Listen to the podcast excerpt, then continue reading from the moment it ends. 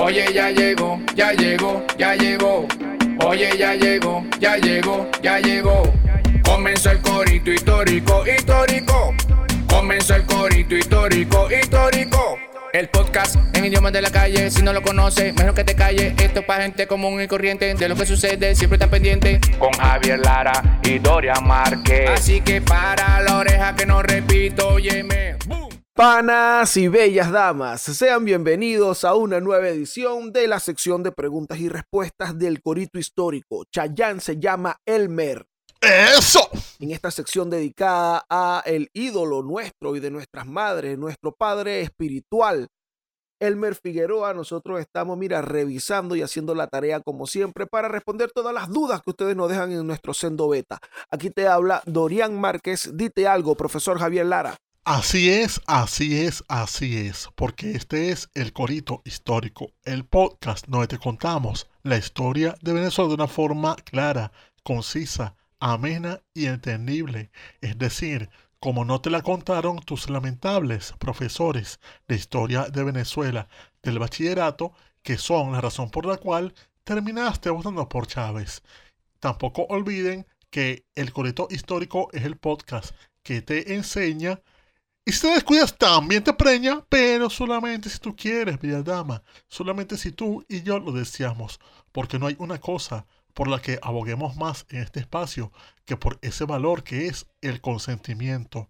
Las relaciones sexuales afectivas consentidas y consensuadas. Porque es de nuestro interés que nuestros oyentes no anden por allí dañando a nadie ni siendo dañados, porque tú no puedes obligar a nadie a que te ame ni viceversa. Por eso nosotros nos inspiramos también en nuestros ídolos del vallenato como Diomedes Díaz, como Rafael Orozco, como Celeste Dangond, que dicen que las cosas salen bien, es cuando se hacen pues con sentimiento. Correcto, correcto y positivo. También recuerda que este podcast, panas míos, panas mías, lo pueden escuchar en todas las plataformas digitales. Nosotros salimos siempre, todas las semanas. Estamos en Spotify, en Apple Podcast, en Google Podcast, estamos en Evox. También salimos a través de YouTube en el canal de Daniel Lara Farías Presenta allí su cajita de comentarios. Hay un botón rojo que dice suscribirse. Suscríbete ahí, con eso nos apoyas bastante. Y también dejando tu comentario. ¿Qué más por ahí, pana mío? También en nuestra página web www.elcoritohistórico.com. Allí ustedes pueden hacer clic en cada episodio y aparte de encontrar las múltiples opciones para escucharlo online ya mencionadas por Dorian, también está la opción de descargárselo directamente a sus equipos en caso de que su internet sea intermitente. Ustedes pueden descargárselo sea a su tablet, sea a su laptop, sea a su smartphone, hasta su canalimiento si les da la gana. Una vez se conecten por ahí con unos datos que les dé un pana, un wifi prestado o rescatado, ustedes saben, descargan ese episodio y lo tendrán para escucharlo cuando y donde quieran, sin necesidad de internet o de electricidad, porque estaría en su equipo solamente con su batería. Pero también aquí está, por cierto, en esta misma página web, el enlace a nuestra sección de preguntas y respuestas, donde pueden, una vez hagan clic y se registren, o sea, pongan su nombre y apellido, preferiblemente, hacen su pregunta breve, por favor, o sea, ustedes chequean si ha sido respondida antes, porque hemos respondido muchas cosas y simplemente si ustedes dicen, ay, déjame ver si, si estos carajos han hablado sobre el coleo. Si hemos hablado sobre el coleo, no preguntes más porque ya tenemos episodios sobre eso. Ay, que esta gente hablado sobre Miranda. Tenemos como cinco episodios sobre Miranda. Por ahí puedes ver. Entonces, tú lo que puedes hacer es preguntar, oye, ¿qué, no habrán tocado estos panas? Y si no hemos tocado algo y estás interesado en que lo hablemos, nos lo preguntas brevemente y lo más probable es que en el próximo episodio estará esa pregunta respondida para que la disfrutes. ¿Qué más por ahí, Dorian Márquez? A ver, yo creo que más nada, estamos, yo, yo creo que estamos ready para empezar. Sí, algo. ¿Qué, hay? Exacto, para empezar. Empecemos. Ah, claro, exacto, más nada, vamos, estamos ready para darle chipo, candela y fuego a esto. Incluso voy yo aquí de mano en este, en este Chayán con una pregunta que hace, wow, lo hace Elmer, Elmer Pérez, pero no Figueroa, Elmer Pérez. Ah, coño, me había emocionado. Yo también. Me dicho, ¿qué? se ha dignado a aparecer el ídolo de varias generaciones, Claro. el ídolo de tiempo de Vals. Bueno, pero por lo menos es un Elmer. Claro, me Un Elmer sirve. para Elmer. Me sirve. Eh, Elmer, leña al fuego ahí, pues, candela. Elmer, pana mío, coño, siendo nombre, vale. Mira, Elmer dice, eh, él tiene par de preguntas que, bueno, aquí hemos sintetizado en una porque tienen que ver una con otra y, se cruzan ahí en el relato. Él dice que él ha visto online que algunos españoles niegan que estas tierras en América fueron colonias, sino que eran provincias como las penínsulas. ¿Qué de cierto hay en eso? Y también pregunta que cuál era la diferencia en cuanto a derechos entre un español peninsular y uno de las colonias, un blanco peninsular y un blanco criollo, digamos. Eh, está en Australia, Elmer, por cierto. Saludos para mí, Ah. allá lejísimo. Es el Eh, Elmer australiano. así mismo. Bueno, le hace los pasos prohibidos de Elmer Figueroa para conquistas australianas. ¡Eso! Mira, eh, bueno, te cuento, Elmer, en principio, eh, técnicamente tienen razón con el asunto de que América no fue, o la- los territorios de América no fueron una colonia como tal, en el sentido más estricto de la palabra, sino que sí, eran provincias, esto eran vistos como, eran los territorios de ultramar de España. ¿Qué quiere decir esto? A diferencia, por ejemplo, de las colonias inglesas, que eran un tema más corporativos, en primer lugar. Bueno, inglesas, holandesas y francesas, todo eso era corporativo en realidad. Exacto. Eh, a diferencia de este otro tipo de, de colonialismo, de, de colonización, los ingleses, por ejemplo, bueno, otorgaban la concesión a la Compañía de las Indias Occidentales, por ejemplo, y estos carajos iban a la, por ejemplo, en el territorio de Norteamérica, se adjudicaban tierras, se vendían tierras para, para las plantaciones y todo esto, y ahí llegaban una serie, una cantidad de personas desde, desde Inglaterra. El gobierno era hecho por una junta que representaba a la junta verdadera que estaba en Inglaterra, que a su vez respondía al rey. Entonces, bueno, era un tema ahí totalmente, digamos, económico y un sistema simple de gobierno, donde, bueno, hay unos tipos que mandan que son los dueños y en el caso de España, se traen las, se, se- se traen las instituciones. En el caso de España, se crea la Real Audiencia, se Ah, crean claro. cabildos.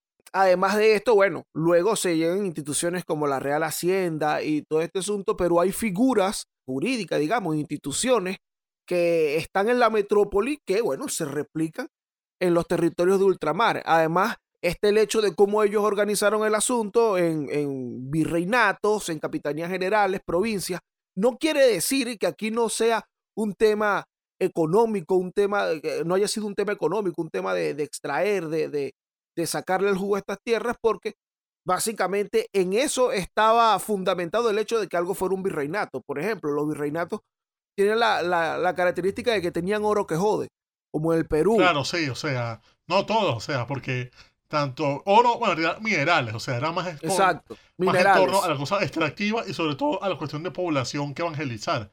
Porque, o sea, estaba Perú, que sí, está la presencia de las minas de plata y de oro, y también en, en Río de la Plata, que por el Río de la Plata, y eso es lo que era eh, la Nueva España en México.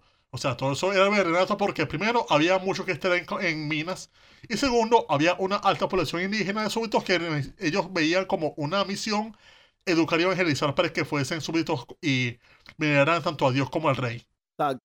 Y bueno, en, ese, aspecto, viéndolo desde ese punto de vista, eh, bueno, los tipos de, de- colonización era distinta y en el caso de España se traen las instituciones haciéndolos provincias de ultramar. ¿Qué quiere decir eso? Bueno, que así como ellos tenían ahí, qué sé yo, Cádiz, o tenían ahí eh, eh, eh, su, su- otros territorios dentro de España, representaban técnicamente en lo jurídico lo mismo estas otras provincias de este lado. Ahora, en cuanto a los derechos, ¿qué diferencia había entre un peninsular y un criollo? Había unas diferencias, se supone que como hemos dicho, bueno, se supone que también son españoles. Bueno, como lo dice, esto lo dice mucho, vale, nuestro bicharraco. Ah, Franceschi, claro. Claro que aquí, mira, nosotros éramos españoles, esta gente quiere españoles igual que los de allá. Ante, ante, eh, o sea, en el papel se suponía que era así, pero había unos, unos diferencias fundamentales eh, eh, que, bueno, son parte de, de, de los privilegios que terminan exigiendo o queriendo tener también los criollos que, que, que los lleva a las revoluciones al final. Porque, por ejemplo, un criollo no podía ser capitán general, entiendo. No, o sea, recordemos que el gran problema, que bueno, es digamos una de esas causas de, de, la rebelión de criollos que llevó a la independencia, es que un criollo estaba, le estaban vedados los cargos de administración.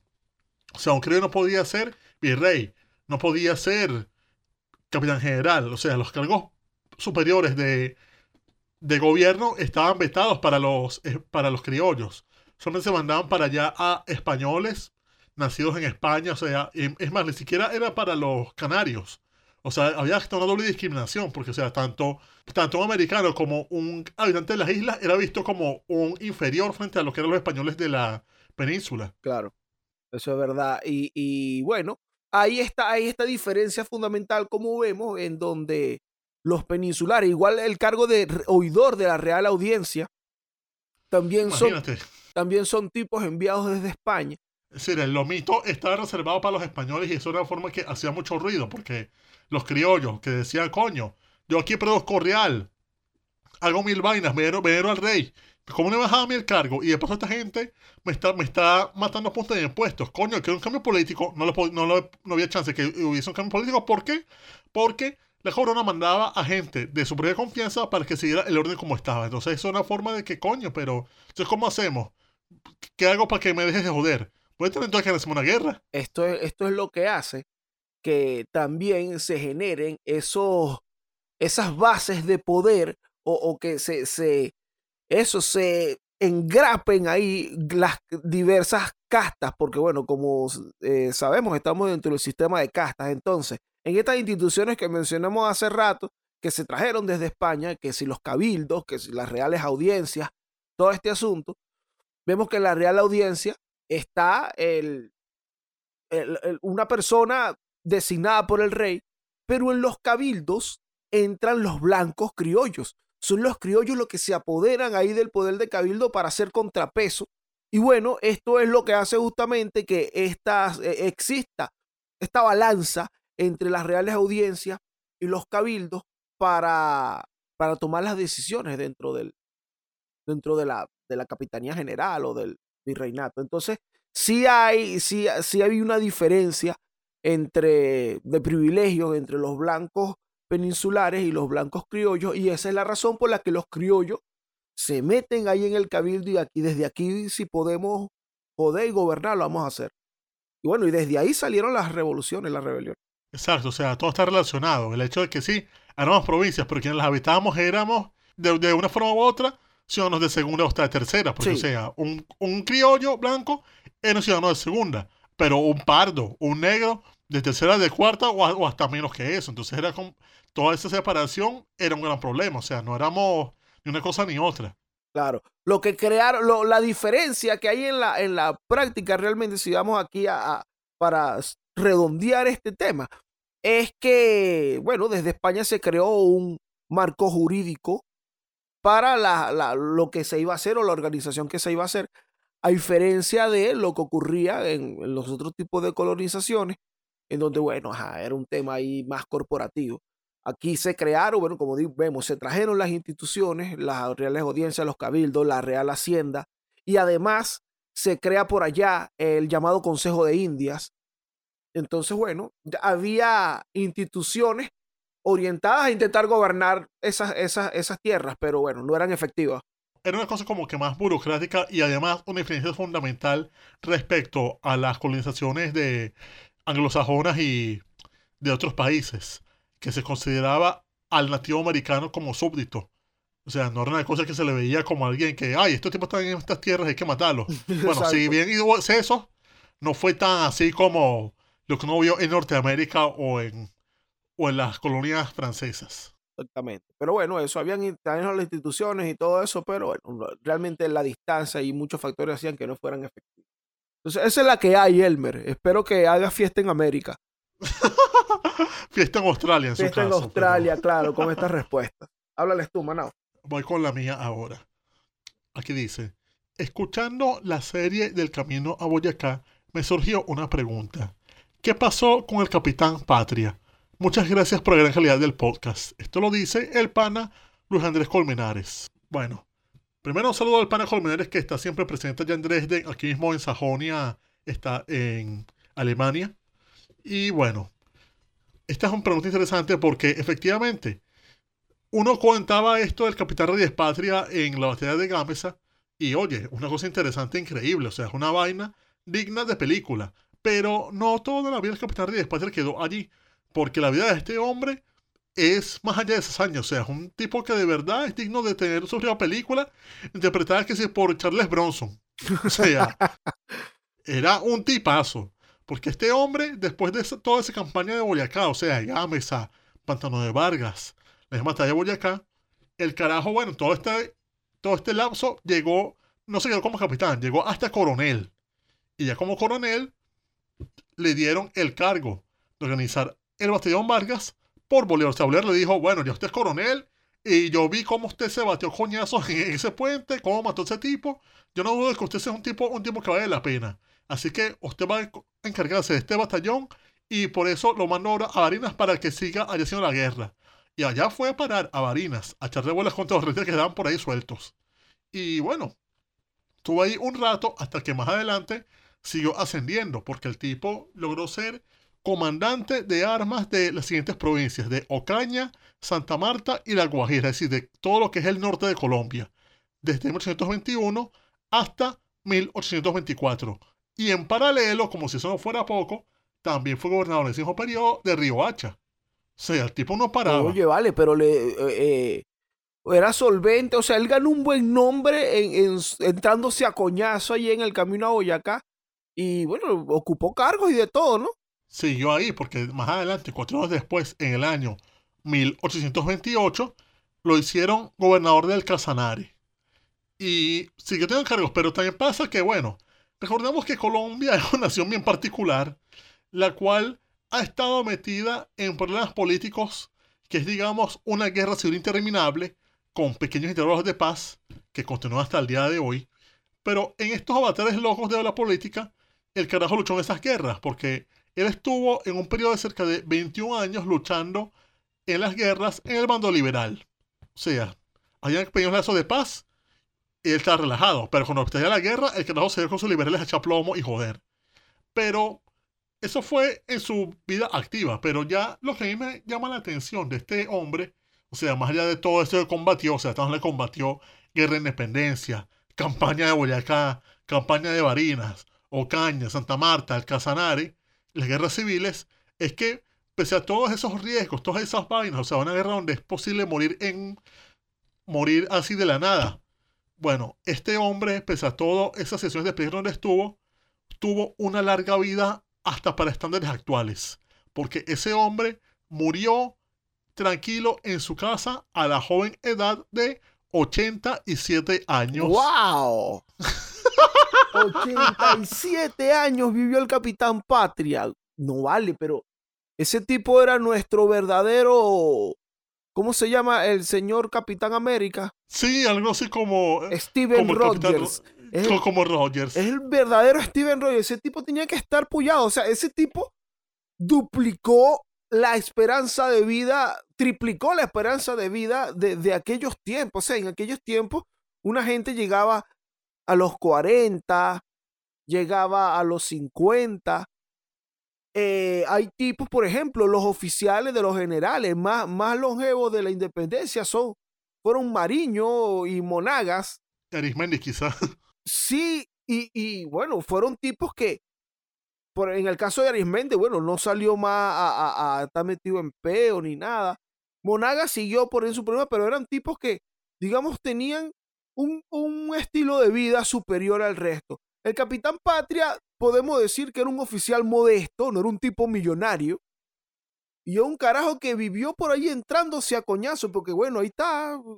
Ese es el cuento de él, que antes de la batalla fue y se entró a coñazo con un tipo. Y así siguió 87 años, mi hermano. Sí, y, o sea, hablamos de unos tiempos en los cuales un soldado no llegaba a cierta edad y este tipo, o sea, como que duplicó, porque es como lo que yo siempre comento de la edad de los malandros, o sea, que se considera como malandros viejos cuando cumple 25 años. Claro. Bueno, algo así como los soldados de esa época. O sea, un soldado es viejo cuando llega a los, 20 a los 28 por ahí. Pero este hombre resulta que llegó a los 87 y... Oye, para llegar a los 87 años, en esa época en la cual la medicina no era muy buena y que cualquier hombre te podía matar, imagínate, o sea, eso era en esa época como se Bicentenario, o sea, ese hombre era que si el Matusalén de su, de su generación. Sí, vale. Mira, y uno ve cómo hay gente que se murió, que si, que si de una De gangrena. una gangrena, como el ajá, capitán Rondón. Exacto, el. Rondón.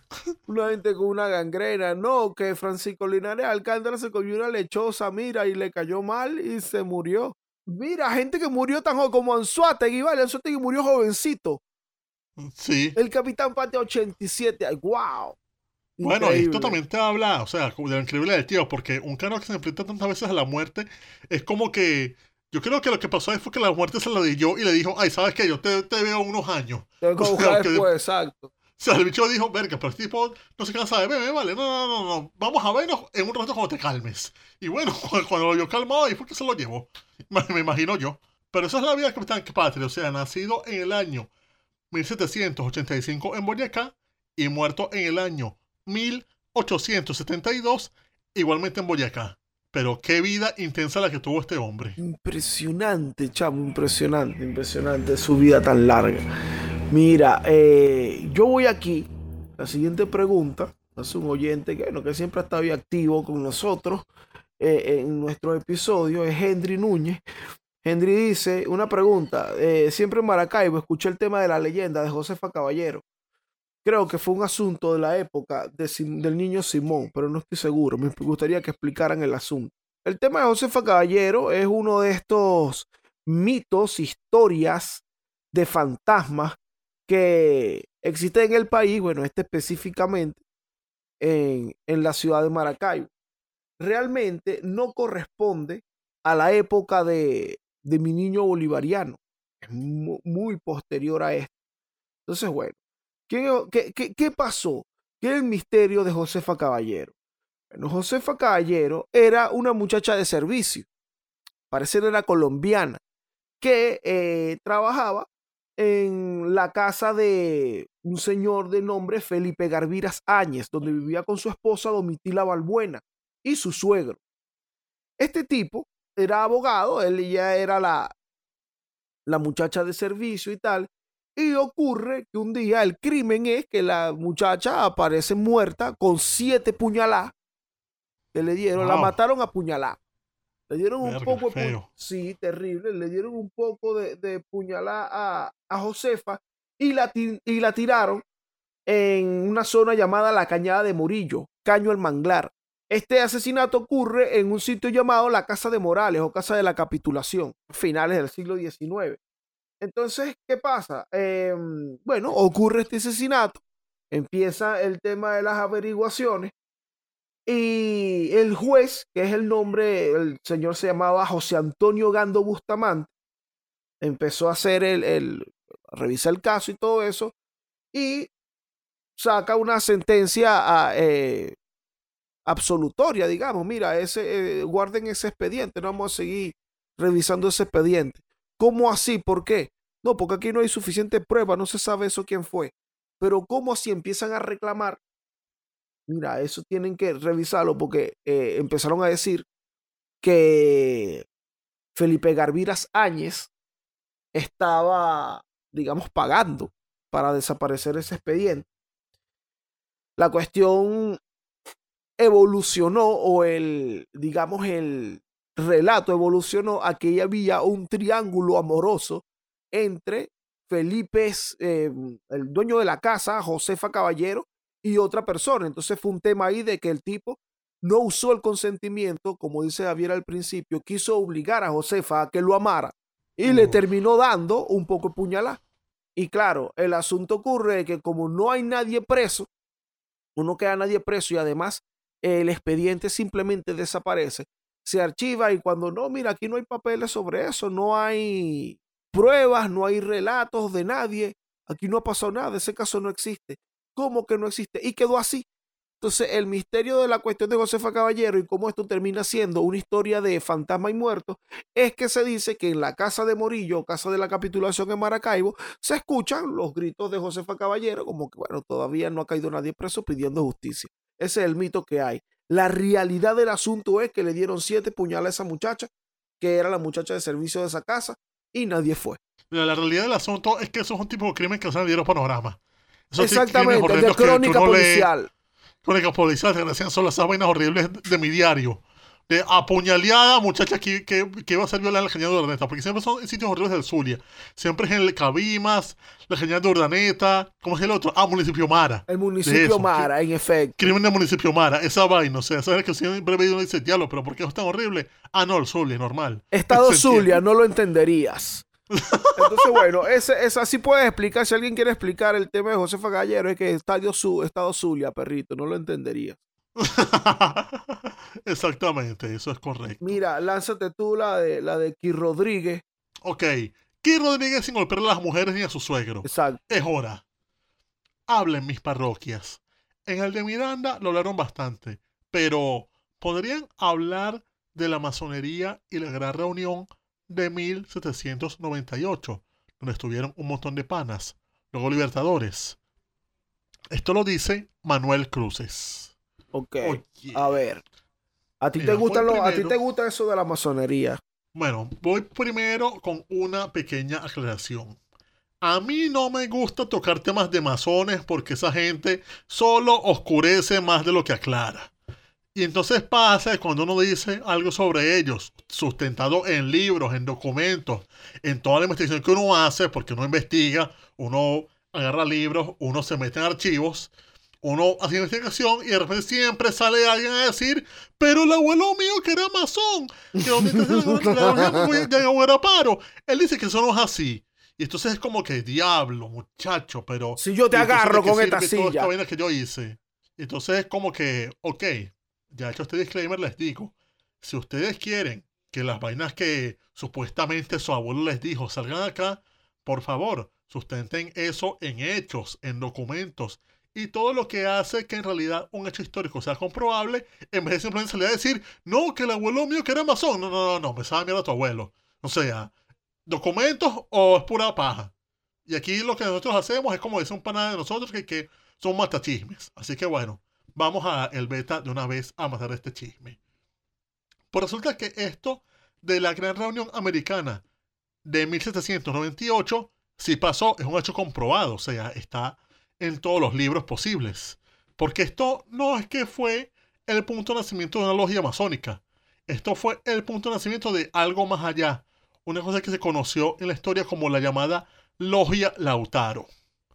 Que esto era, sí, era una logia, una sociedad secreta.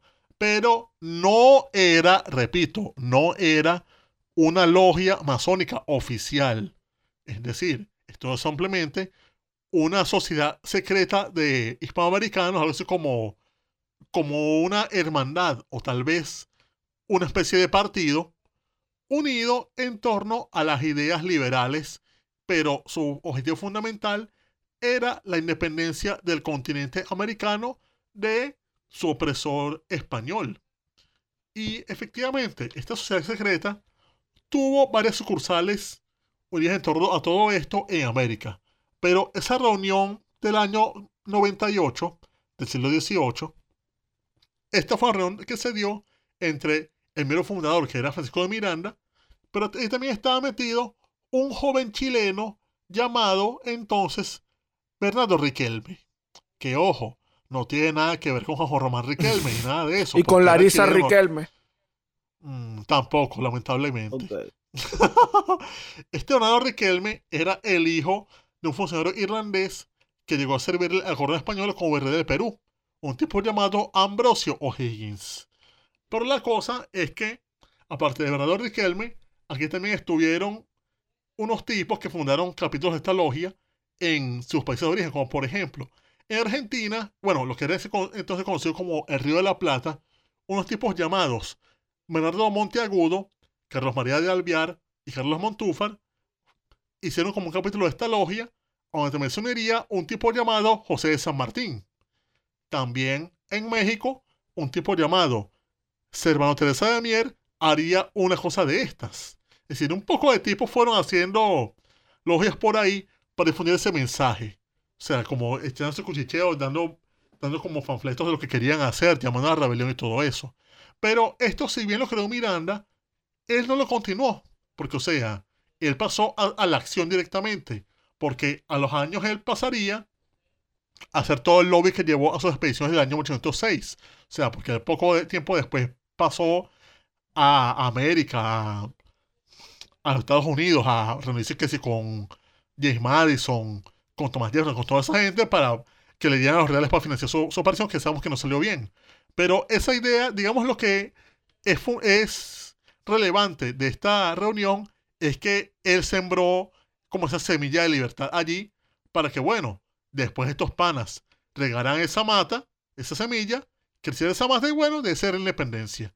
Eso es como lo relevante de allí, que fue como el punto de, uno de los puntos de partida de todo eso que fue la emancipación americana, esa reunión sencillamente. Exactamente, pero, coño, tú sabes que el abuelo mío dijo. Coño de la madre, Doria, no me vengas con esas vainas. No, vale, esa es la que hay. Y eso me, recuerda mucho en los episodios de Miranda que hicimos, porque ahí, como dijo el pana que hizo la pregunta, nosotros abordamos un poco eso, incluso el tema de la masonería de Miranda, la supuesta masonería de Miranda. El tema de eh, Bernardo Riquelme O'Higgins. También, entonces. Que sería como el alumno más aventajado de Miranda porque sería el que independizaría México. Eh, Perdón, el que independizaría eh, Chile, Chile. Claro. Entonces, bueno, también quiero invitarlo a. Bueno, ya aquí nosotros terminamos con este episodio, pero quiero invitarlo a que vaya y se vacile en esa serie de Miranda. Que no es de esos episodios con, con un audio un poco dudoso pero bien bueno y bien rico en información. Está bien hecho ahí. Vayan a hacer las esas Y sustentado, porque ahí también pueden ir en los links de ese episodio a la información sacamos de eso. O sea, nosotros sacamos eso de Augusto Mijar, de libros de Bolívar, de toda vaina. O sea, si no nos creen, vayan a los libros, panaderías. Exactamente. Entonces, bueno, Manao, ¿qué, ¿qué, les queda aquí a los panas, a las bellas damas y a toda esa gente chévere, esos coritas históricos que nos sigan aquí? Bueno, si nos están vacilando en el canal de Daniela Farías en YouTube, Daniela Farías presenta, denle un like a esto, o sea, un pulgar arriba y todo eso. Nos ayudaría muchísimo. Si están en Spotify, Apple Podcasts, Google Podcasts, Evox y demás, con compartirlo en sus redes sociales nos hacen un gran favor, una gran labor que les agradecer en un futuro. Y en general, bueno, vacilen y coreen. Si tienen dudas que consideren que podemos responder en futuros episodios de Historia de América y de Venezuela, pueden ir al link de Chance Llama Elmer, una vez se registren, dejan su pregunta y le responderemos en un futuro próximo. ¿Qué más por ahí, Doria? Bueno, eh, en, el, en la descripción del video, en el canal de YouTube, pueden encontrar las fuentes que ocupamos para sacar estos episodios. En todos los episodios lo pueden encontrar. Eh, que más, que nos hagan sus preguntas en el Chayanne se llama Elmer, también ahí en la descripción, también en todas las plataformas digitales está el enlace para que ustedes hagan sus preguntas para nuestros próximos episodios. Esta es la sección de ustedes y bueno, ustedes lanzan ahí las preguntas y nosotros estamos haciendo la tarea. Así es, así es, así es. Pero bueno, panas, este fue el Chayanne se llama Elmer número 58. Me quité ya.